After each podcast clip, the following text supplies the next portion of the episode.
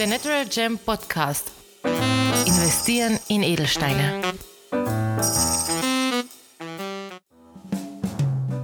Ja, willkommen zurück bei The Natural Gem Podcast, wo wir uns alle zwei Wochen auf den Spuren der Edelsteine begeben und was es heißt, in dieses wunderschöne Asset zu investieren.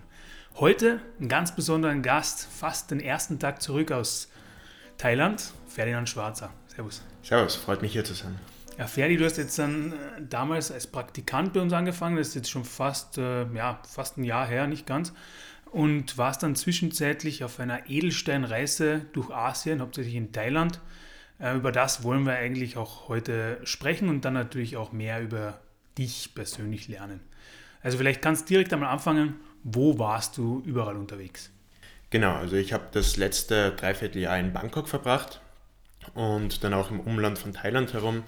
War unter anderem zum Beispiel an der Grenze zu Kambodscha in Chantaburi, was eine Edelsteinstadt in Thailand ist. Habe dort auch einige Minen besucht und ja, habe aber die meiste Zeit in Bangkok verbracht. Wie kann man sich das vorstellen? Also wir haben ja mit Thomas auch schon mal darüber gesprochen, wie, also welche Erfahrungen er hatte in den einzelnen Minen, wo er war. Ähm, konntest du da auch wirklich mitmachen beim Abbau der Steine? Ja, tatsächlich. Also Chantaburi selbst war vor in den 80er Jahren eine sehr große Mine, beziehungsweise im Umland von Chantaburi. Dort wurden sehr viele Rubine abgebaut. Mittlerweile ist es aber so, dass praktisch alle Edelsteinvorkommen dort versiegt sind, weil in den 80er Jahren abgebaut wurde wie verrückt. Und jetzt sind aber immer noch einige Minen offen. Die werden von zwei, drei Leuten betrieben, kleinen Familien, die das sozusagen im Artisanal Mining machen. Und ja, tatsächlich konnte ich sogar selber mitmachen. Also ich habe mich dann, es gibt sogar Fotos von mir, wo ich im Schlamm stehe und mit dem Wasserschlauch eben den, den, den Hügel abspritze. Und man braucht eben sehr viel Wasser zum Abbauen der Edelsteine, weil wie beim Goldwaschen sind die Edelsteine härter als die normalen Steine. Und dadurch wird dann der ganze Schlamm durch ein Gitter gespült und unten im Gitter sammeln sich dann die, ähm, die Edelsteine eben, weil die härter sind und deshalb runterfallen. Und das habe ich auch gemacht. Tatsächlich findet man dort in dieser Mine aber nur noch schwarze Sternsaphire, die ja nicht so wertvoll sind wie Rubine oder blaue Saphire. Jetzt haben wir natürlich schon ein, ein Foto für unser, für unser Cover, du im Schlamm. Perfekt. Ja. ähm, aber du hast jetzt dann was erwähnt, das Abspritzen der, äh, der Hügel, das ist jetzt, also wenn man das richtig verstehen, auch aus anderen Folgen, das ist dann eigentlich hauptsächlich sekundärer Abbau, also primärer Abbau, richtige Minen gibt es dann eigentlich per se dort nicht mehr, oder? Ganz genau, ganz genau. Also ähm, wir, wir, nennen das Alluvial Deposits, also ähm, äh, Edelsteinvorkommen, die nicht mehr in ihrem primären Gebiet sind, wo sie gewachsen sind, sondern eben über Wetter und Zeit und Wasser weggespült wurden, über Flüsse und so weiter und jetzt dann sozusagen in der Erde liegen und zwar nicht dort, wo sie ursprünglich gewachsen sind, sondern durchaus teilweise hunderte Kilometer davon entfernt. Und natürlich, nachdem du jetzt was abgebaut hast in der Mine, was waren dann die nächsten Schritte, die du da durchlaufen hast? Die nächsten Schritte sind, gut, man hat einmal, man findet mal den Stein, das ist dann das Rough. Und dann muss man eben bewerten, was hat man da überhaupt gefunden und welches Potenzial hätte das. Deshalb war Chantaburi ganz interessant, weil dort nicht nur in der Nähe abgebaut wird, sondern vor allem Chantaburi ist die Hauptstadt für das Brennen der Edelsteine und für das Behandeln der Edelsteine. Speziell für Korund, also für ähm, Saphire und Rubine. Und da gibt es eben verschiedene Methoden, wie man sie brennen kann.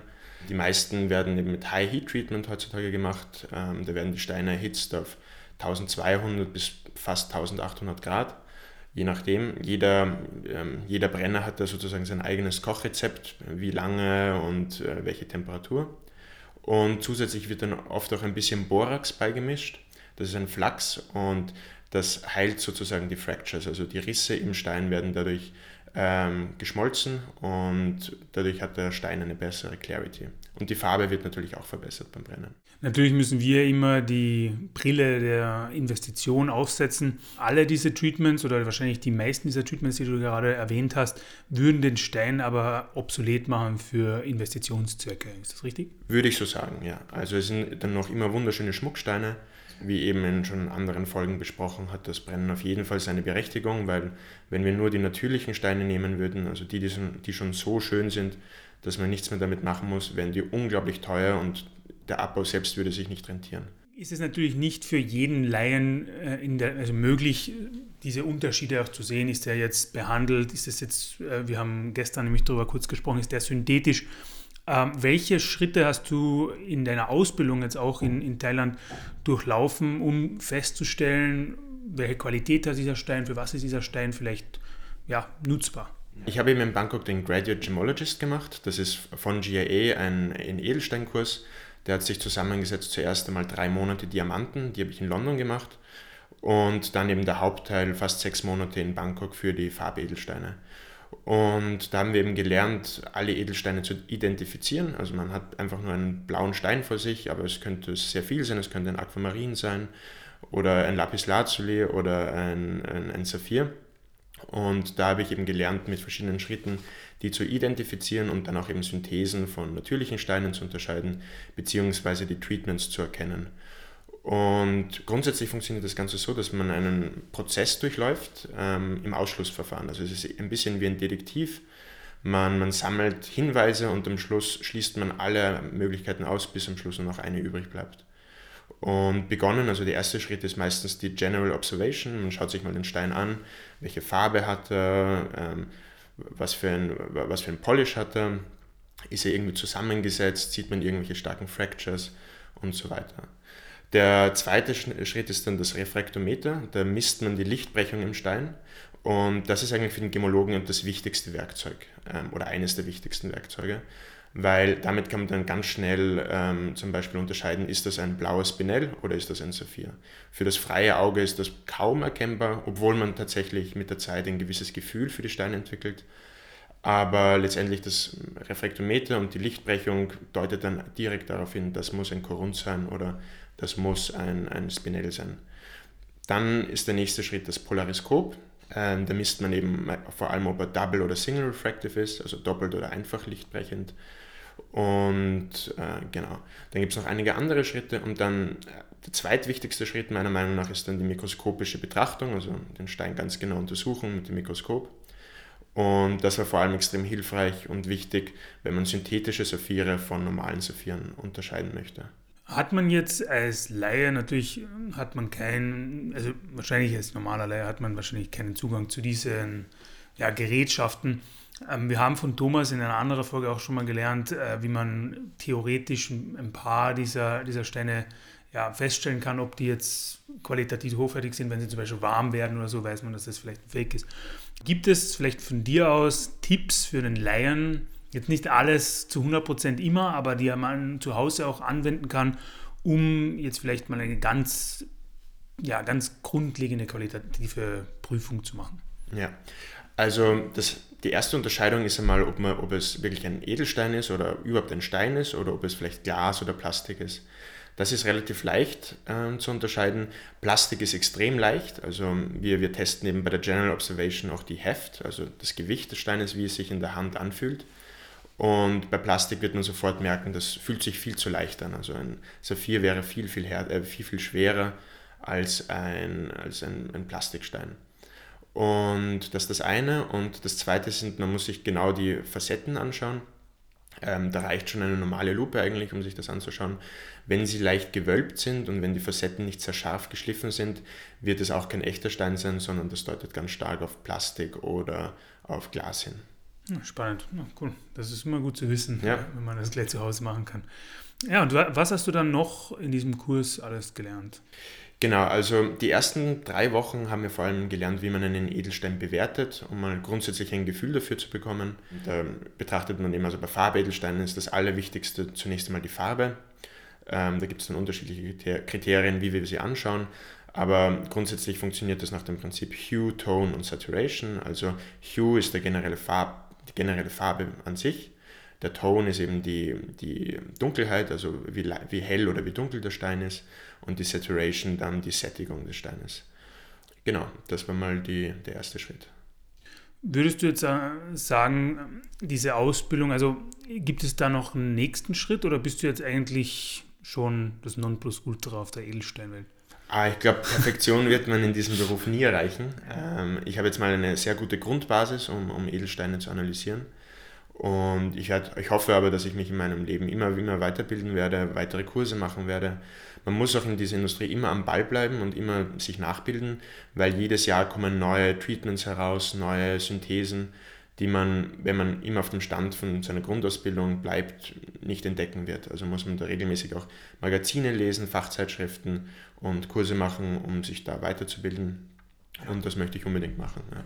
Ähm, jetzt haben wir natürlich durch dich eine extra Perspektive gewonnen, weil du ja, du warst in London und dann natürlich auch in Asien, Thailand unterwegs. Wenn du das jetzt vergleichst mit den Trends, Edelsteinmarkt, vielleicht auch den Schmuckmarkt, äh, die du in Europa siehst, wohin geht es vielleicht mehr in Asien, wohin geht das vielleicht mehr in Großbritannien, ob da überhaupt ein Unterschied ist zum Mainland Europe?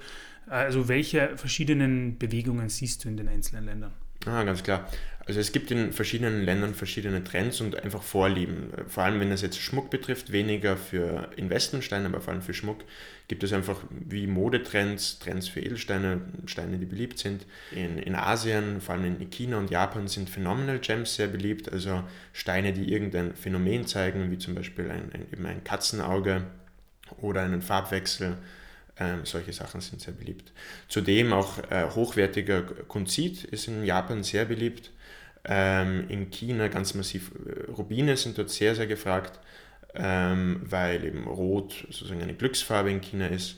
Aber auch Jade, also Jadeite und auch Nephrite ist in China unglaublich beliebt und da werden horrende Preise dafür ausgegeben. Und das ist etwas, was wir in Europa und den USA kaum haben. Und dort wird das auch im Schmuck angewendet. Das wird in Europa nicht gemacht. Mhm. Spannend. Und wir haben ja jetzt noch ein paar Folgen äh, aufgenommen zum Thema Hotshot-Steine, hast du vielleicht gehört. Ähm, hast du auch einen Stein am Radar, der vielleicht derzeit noch eher etwas unterbewertet ist, wo man leichter reinkommt, wo man vielleicht auch mehr, ja, sagen wir mal, Karat für, für, de, für das Geld bekommt und wo man dann eine bessere Wertsteigerung erwarten kann? Also ich erwarte mir auf jeden Fall eine, eine sehr gute Wertsteigerung beim Spinell, speziell rote Spinelle aber auch ein blauer Kobaltspinell oder sogar graue Spinelle ähm, kann man jetzt noch relativ günstig einkaufen. Die haben zwar schon in den letzten Jahren massiv im Preis nachgezogen und ich erwarte aber, dass die noch viel, viel, viel mehr steigen werden. Weil es sind, eigentlich ist es ein sehr seltener Stein, der zu Unrecht als Halbedelstein vor ähm, Jahrzehnten klassifiziert wurde. Ich finde persönlich, wenn man sich einen schönen roten Spinell anschaut, ist das teilweise viel schöner als ein roter Rubin und man bekommt viel mehr für sein Geld. Ja. Es sind ja auch, das haben wir auch von Thomas gelernt, dass viele der Herrscherkronen tatsächlich ein Spinell drin haben und gar keinen Rubin. Ganz genau, ja. Also speziell in der englischen Krone zum Beispiel war der rote Stein, wurde als Rubin angedacht, aber ist tatsächlich ein Spinell. Und ja, das liegt daran, dass man eben vor dem 19. Jahrhundert, bevor der, die Gemologie wissenschaftlich erforscht wurde, einfach jeder rote Stein war ein Rubin. Und ja, mit dem freien Auge kein Unterschied zu erkennen. Ja. Und sie kommen auch sehr nahe aneinander vor. Ne? Ja, ganz, ganz klar. Jetzt mal vielleicht einen kurzen Abstecher zu dir als Person. Also wie bist du in dieses Thema Edelsteine hineingekommen? Wie hast du diese Vorliebe, diesen, ja, einfach diese, diese brennende Leidenschaft auch, kann man so sagen, für dieses Thema entwickelt? Ja, zum, zunächst ist es ein bisschen familiär bedingt, weil meine Familie hat einen Schmuckgroßhandel und so gesehen bin ich mit Steinen und vor allem mit Schmuck, verarbeiteten Schmuck aufgewachsen. Persönlich wollte ich das dann aber nie übernehmen und eigentlich hat mich die ganze Branche nicht interessiert. Und ich wollte eigentlich immer in Finance gehen, Private Equity, Investment Banking in diese Richtung. Habe dann nach dem Bachelor in Wirtschaft ein Praktikum gemacht ähm, in Private Equity und habe dann relativ schnell erkannt, dass ich es absolut hasse. Also vor allem lange Excel-Tabellen zu bearbeiten und Modelle zu erstellen mit Algorithmen und Wahrscheinlichkeitsrechnung, war ich nicht besonders begabt darin und es war vor allem für mich ein Knochenjob. Und dann habe ich einfach nur mal aus Interesse, weil mir das überhaupt nicht gefallen hat, ein Praktikum gemacht bei einem Lieferanten meiner Familie in Spanien in einer Schmuckfabrik. Und da habe ich dann sofort erkannt, dass ich diesen Beruf liebe. Und ja, so ist mein Interesse dafür gewachsen, habe dann begonnen, selber die Kurse zu machen, habe zunächst einmal den Diamantenkurs in London gemacht und dann bin ich glücklicherweise eben auf ein Praktikum hier bei der Natural Gem gestoßen und äh, das hat großen, großen Spaß gemacht. Und jetzt freue ich mich wieder hier zu sein und hier Vollzeit zu arbeiten. Ja, deswegen, du hast im Endeffekt das, äh, diese Vorliebe fürs Investment äh, oder Investmentbanking in dem Fall, aber äh, einfach das Investieren verbunden mit der Leidenschaft der Steine. Und jetzt sind wir bei der Natural Gem. Aber gleich weiter, ja, was wird, wird man von dir bei der Natural Gem in den nächsten Wochen, Monate erwarten können? Ja, ich bin jetzt eben Sales Manager bei der Natural Gem. Also ich werde Steine vor allem verkaufen ähm, und zum Kunden fahren, Kundengespräche führen, bezüglich des Investments beraten. Und äh, ja, darauf freue ich mich ganz besonders. Und für mich ist es eben eine großartige Möglichkeit, nachdem ich jetzt den theoretischen Kurs gemacht habe, wirklich in der Praxis Steine zu verkaufen, ein gutes Gefühl für den Preis zu bekommen. Und ähm, generell ist es eine Freude für mich, ähm, einfach jetzt täglich mit schönen Steinen zu arbeiten und täglich, täglich schöne Steine zu sehen. Ja, es gibt äh, wahrscheinlich keinen anderen Platz in Wien auf jeden Fall, wo man so viele naturfarbene Edelsteine an einem Ort hat, äh, die man jeden Tag auch in der Hand haben kann, inspizieren, den, mit dem Kunden auch, auch besprechen kann. Wenn du jetzt an die ganzen vielen Steine denkst, wir haben zwar den Spinell schon erwähnt, ähm, was würdest du dann wirklich sagen, ist dein persönlicher Lieblingsstein? Mein Lieblingsstein, das ist schwer zu sagen, weil es gibt von allem so viele schöne Steine. Ich liebe den Paraiba-Turmalin, mhm. dieses elektrische Blau, ähm, ganz, ganz großartig. Ich finde hochwertige Aquamarine wundervoll, also so ein Santa Maria Aquamarin mit dieser leicht dunkel, dunkelgrün-blauen Farbe, wundervoll. Ähm, Spinelle ganz klar, aber auch einfach ein klassischer Saphir oder Rubin umwerfend, also ein Pigeon Blood Burmese Sapphire, äh, Burmese Ruby, ja, gibt es nichts Besseres. Das ist die Rolex der, der Steine, da Ganz genau. groß reden.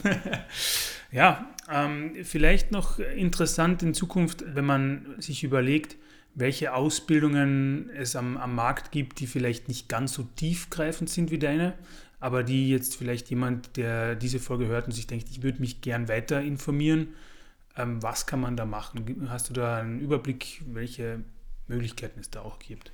Ja, es gibt verschiedene Online-Kurse, die man machen kann. Da muss man nicht einmal persönlich hinfahren, sondern kann bequem von zu Hause aus ähm, die Theorie lernen. Die sind, diese Kurse sind dann weniger praxisbezogen, aber man lernt mal das grundlegende Wissen über Edelsteine, wie sie wachsen, welche es gibt, wie sie klassifiziert werden und so weiter. Da kenne ich zum Beispiel Gübelin, davon habe ich selber den, den Grundkurs gemacht.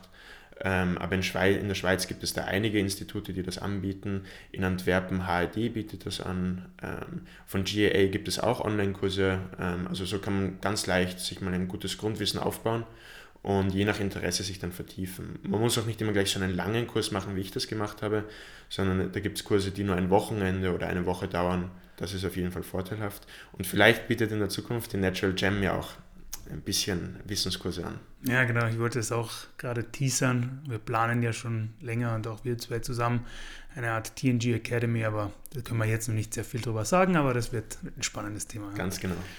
Genau. Ja, aber ich denke mir auch, also weil du sagst, äh, man muss nicht immer so einen langen Kurs machen. Es ist wahrscheinlich wie beim Wein. Äh, man muss halt mal 1000 Flaschen getrunken haben, damit man mitreden kann. Und bei Edelsteinen muss man 1000 Edelsteine vielleicht auch in der Hand gehabt haben. Ganz um genau. Ja.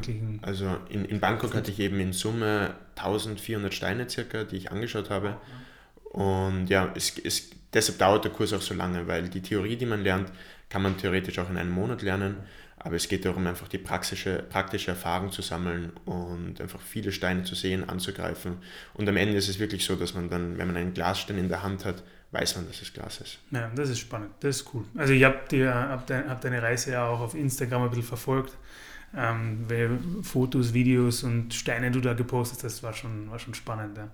Vielleicht, äh, ja, hoffentlich sehen wir und hören wir wieder mehr von dir. Also ich denke nicht, dass das die letzte Folge ist, die wir aufgenommen haben. Ganz klar, ich werde noch lange da bleiben. Ja, vor allem über Aquamarine können wir vielleicht was, was machen, Paraiba. Da, da gibt es noch so einige Themen, äh, auf die ich mich freue. Aber für heute, Ferdinand, danke fürs Dasein und bis zum nächsten Mal. Perfekt, freut mich hier gewesen zu sein.